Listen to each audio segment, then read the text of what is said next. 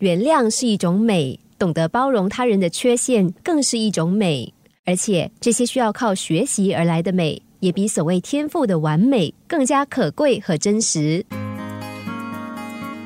有一位满面愁容的老人，七十岁了还没有结婚，到处旅行流浪，似乎在寻找什么。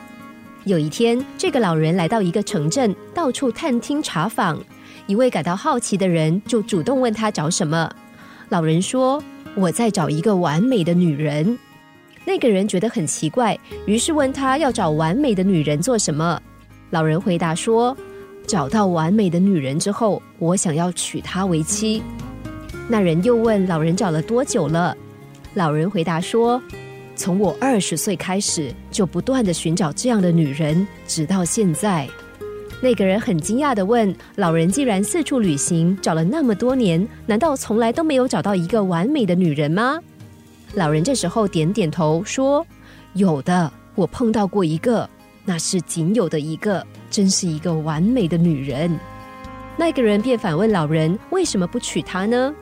老人无奈的说：“因为啊。”他也在寻找一个完美的男人，可想而知，这位寻找完美女人的男人本身并不是多完美的男人，不然完美的女人为什么不嫁给他呢？很多时候，我们得先看看自己，再要求别人。就像在很多幻想林志玲的男性当中，有几个拥有林志玲的身高、学历和条件呢？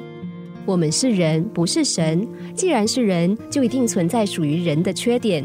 我们要做的不是互相数落、算计，究竟你的缺点多还是我的缺点多，而应该是互相理解、互相包容、欣赏彼此在这些外貌或缺陷之外的更多长处。你说是吗？